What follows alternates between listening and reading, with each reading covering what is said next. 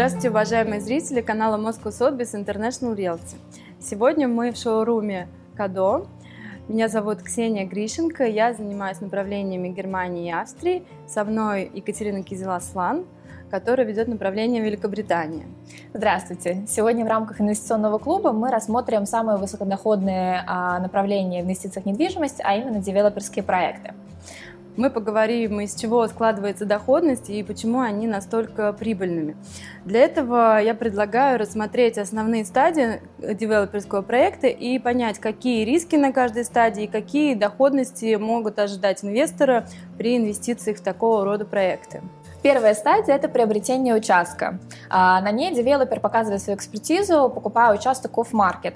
А, так, например, один из девелоперов, с которым мы сотрудничаем в Кембридже, а, на этом рынке уже более 10 лет, и поэтому имеет возможность покупать участки в центре, несмотря на то, что 60% рынка принадлежат университету кембриджскому, и большая часть национальных девелоперов из-за этого вынуждены переместиться на окраины Кембриджа, там, за 10 миль от центра. Девелопер, благодаря своему благодаря своим связям имеет возможность приобрести участок по хорошей цене и из-за этого получить более высокую доходность. А, вторая стадия – это получение непосредственно разрешения на строительство или реновацию, в случае, если этого требует участок. И здесь очень важно правильно прогнозировать количество квадратных метров, на которые можно будет получить разрешение. И здесь, конечно, кроются серьезные риски, потому что может пойти, а, развитие событий может пойти по трем сценариям. Разрешение на строительство может быть не получено вообще или получено на меньшее количество квадратных метров – либо же э, ожидания и девелопера будут удовлетворены. В данном случае мы советуем, конечно, подстраховываться от таких рисков в случае, если девелопер э, несет такие риски, ему необходимо просчитать все возможные варианты событий, в частности, для получения банковского финансирования это также потребуется. Один из других способов нивелирования этого риска, а, точнее не нивелирования, а м, получения банковского кредита, сначала получить его до разрешения на строительство под более высокий процент, и потом, когда разрешение строительства уже получено, перекредитоваться под более низкую ставку. Да, у нас, кстати, на нашем проекте в Мюнхене был реализован именно такой сценарий, когда девелоперу удалось получить разрешение строительства до фактического вхождения в сделку с первичным владельцем земли. Он представил банку несколько вариантов расчета различных сценариев возможных развития событий, и банк одобрил около 80% стоимости всего проекта, больше, чем было изначально рассчитано. А, следующая стадия девелоперского проекта – это непосредственно проведение строительных работ. А, здесь кроются основные сроки и основные риски, связанные с подрядчиком. Э, конечно, здесь самое главное выбрать качественного подрядчика и различными юридическими способами стараться нивелировать риски э, завышенной сметы и затянутых сроков. Это можно предотвратить, используя, например, постоплату или фиксированную оплату. То есть, в принципе, правильный составленный договор с подрядчиком, он может многие риски на этом этапе убрать. Да, соглашусь. А, следующий этап – это выход из проекта и как стоимость проекта меняется в зависимости от условий на рынке. А, во-первых, выход из проекта, он бывает а, разный. Мы делим условно на два вида. Первый – это продажа одному инвестору. Она может быть как форвардная, то есть на этапе стройки, так и когда проект был достроен. Чаще всего это либо институциональный инвестор, либо крупный частный инвестор, который ищет э, там, доходность 4-5% годовых. А, следующий тип это продажа в розницу. Чаще всего он применяется, когда вы построили жилое здание и, соответственно, продаете его по квартирно. А, соответственно, рынок каким образом влияет на доходность на этом этапе? Рынок за то время, пока вы строите проект, он может пойти как вверх, так и вниз. Здесь, опять-таки, очень важна экспертиза застройщика, изучение рынка на этапе выбора участка и понимание будущих трендов. Тем не менее, хотела бы заметить, что для того, чтобы а, те проекты, с которыми мы работаем, вышли для инвестора в ноль, рынок должен упасть на целых 30%. Это практически а, нереальные цифры, которые даже во время крупных мировых кризисов а, не достигались. Да, но тем не менее этот риск есть, всякое может случиться, инвестор должен о нем думать и собственные аналитические способности также к этому применять. Также дополню, что на выходе из проекта увеличить доходность можно за счет того, что э, инвестор совместно с девелопером стабилизирует проект. Это значит, он будет продавать не просто здание, а он будет продавать готовый арендный бизнес, заключит договор с арендатором, желательно длинный договор. Таким образом можно будет продать весь проект, объект существенно дороже. Да, да, совершенно верно. И здесь хотела бы заметить, что а, компании, они специализируются как на полном цикле от начала, от а, подбора участка и до продажи конечному инвестору, так и на а, нескольких этапах. Так, например, некоторые компании берутся только за строительство на тех участках, где уже есть разрешение на строительство, а другие компании, наоборот, покупают участок без разрешения и продают его, как только, как только получили разрешение и зарабатывают на этом. Все всех своя специфика, специфика работы. Да, говоря о рисках, мы, конечно, не можем не упомянуть такой часто задаваемый вопрос наших клиентов, потенциальных инвесторов, э, говоря о рисках, что будет, если девелопер сбежит с моими деньгами. Действительно, это частый вопрос, но здесь наши западные коллеги, партнеры рассматривают этот, э, безусловно, имеющий место право быть риск в числе последних, потому что здесь можно можно сказать, происходит транслитерация рисков нашей российской действительности на западные рынки, и что в Великобритании, что в Германии, Австрии Э, существует огромное количество защитных механизмов законодательных, которые позволяют эти риски нивелировать правильно составленным договором и, в принципе, просто законодательной базой страны. Но, конечно же, любой инвестор должен изучить девелопера, изучить его трек-лист, его опыт, провести, возможно, независимый аудит, провести дополнительный аудит вообще его финансового проекта, который он предлагает.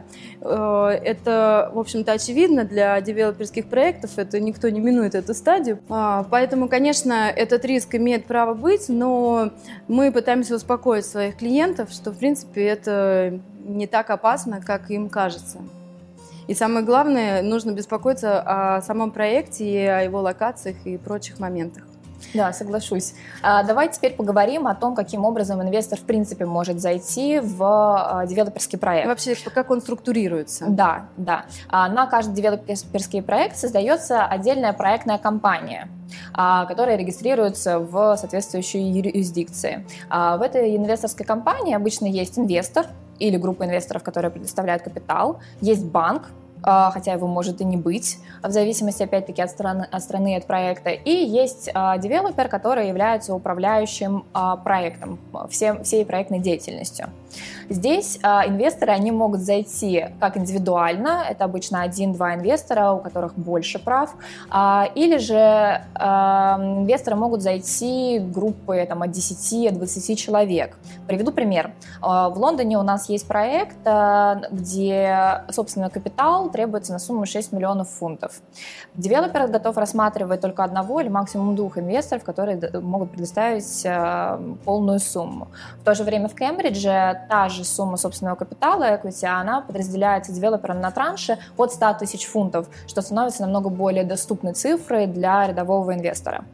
Да, я со своей стороны могу привести примеры в Германии и в Австрии. Э, в Германии девелопер 3 миллиона капитал инвесторов разделяет между тремя инвесторами, а в Австрии наш партнер работает только с индивидуальными инвесторами, и поскольку проекты в Вене периодически появляются новые, у него есть возможность находить участки и создавать проекты под разные аппетиты инвесторов, то есть есть проекты и на 800 тысяч евро, и на 2-2,5 миллиона евро. Соответственно, есть выбор, и каждый может найти что-то на свой вкус. А, что же касается основной структуры внутренней а, работы девелопера с инвестором, есть два основных способа а, заведения денег, скажем так, грубо. Первое – это инвестиции в капитал, прямые инвестиции в equity. И это основное отличие этого способа и особенность – это то, что инвестор имеет долю в прибыли и, соответственно, может рассчитывать на большую доходность, но и в то же время несет э, риски наравне с девелопером. И второй вариант – это предоставление инвесторам займа через мезонин. В таком случае инвестор получает фиксированную доходность, э, которая гарантируется девелопером. Это так называемый preferred займ, привилегированный займ, выплата которого осуществляется вторым после банка. И в данном случае инвестор защищен от рисков того, что проект будет невыгодным, либо доходность будет меньше ожидаемой. А, очень часто используются какие-то комбинированные ситуации. Например, в нашем проекте в Вене используется 10% фиксированный займ через мезонин и 15% участия в прибыли. Да, у меня тоже в Великобритании, в Кембридже есть а, прекрасный вариант, когда инвестор заходит через покупку привилегированных акций, по которым прибыль распределяется следующим образом при продаже проекта. Первый, естественно, получает свои а, деньги назад банк, а дальше инвестор получает свой капитал и 10% годовых на этот капитал. Только после этого чистая прибыль проекта делится в соотношении 50 на 50 между группой инвесторов и девелопером. Таким образом, здесь девелопер получает последнюю свою долю, и инвестору гарантирована хотя бы доходность 10 э, годовых, что для рынка уже вполне неплохо. А, в зависимости от входа инвестора в проект осуществляется его выход. То есть, э, если инвестор входит через займ, он будет выходить, э, получая проценты по этому займу. И если же он участвует в распределении прибыли, то это осуществляется через дивиденды. Также можно использовать различные структуры, делать какие-то холдинги законно совершенно в каких-то льготных налоговых юрисдикциях. Все это связано с оптимизацией налогов, как на общий SPV, что можно, например, уменьшать налоговую базу путем вычета процентов по займу, так и личных налогов, которые получает конечный инвестор – да, здесь хотела бы заметить, что ни в Великобритании, ни в Германии вы не платите налог на получение дивидендов на территории этой страны. То есть, если вы являетесь резидентом Российской Федерации, то вы заплатите здесь 13% НДФЛ а на полученный доход, что, естественно, лучше, чем платить в Германии или Великобритании 40%. А, да, но в любом случае вопросы налогового планирования достаточно сложны, и на них влияет большое количество нюансов, и, возможно, общий состав э, портфеля инвестора инвестора, поэтому мы всегда рекомендуем обращаться к налоговым специалистам, потому что это возможность каким-то образом оптимизировать и правильно структурировать всю всю сделку. Да. Здесь хотела бы заметить, что, конечно, индивидуальные инвесторы имеют больше прав. Для коллективных инвестиций девелопер обычно предлагает уже продуманную структуру, а, которая предполагает э, вход по единой схеме для всех инвесторов. И здесь чаще всего инвесторы будут заходить просто как физические лица, в то время как индивидуальные инвесторы могут согласовывать условия входа в проект с девелопером и выбирать э, нужную им структуру сделки с точки зрения как налоговой, так и юридической. Да, согласна, тоже имела такой опыт с нашими клиентами и девелоперами. И, в принципе, для наших зрителей мы можем сказать, что у нас сейчас есть в портфеле, в портфолио э, более 10 девелоперских проектов для инвестирования на разные суммы, как с коллективным входом, так и с индивидуальным. И мы будем рады продемонстрировать их, проконсультировать клиентов э, с точки зрения плюсов и минусов той или иной стратегии и их соответствия каким-либо целям и ожиданиям инвестора. Ксения, большое спасибо. Я очень надеюсь, что наши зрители будут присматриваться к девелоперским проектам, и все больше доля а, наших клиентов начнет выбирать проекты с такой высокой доходностью. Тема достаточно объемная, поэтому пишите ваши вопросы в комментариях. Также, пожалуйста, напишите, какие темы вы еще хотели бы, чтобы мы осветили в рамках инвестиционного клуба. Ставьте лайки, подписывайтесь на наш канал, ставьте колокольчик, чтобы получать уведомления о новых выпусках. До свидания. До свидания.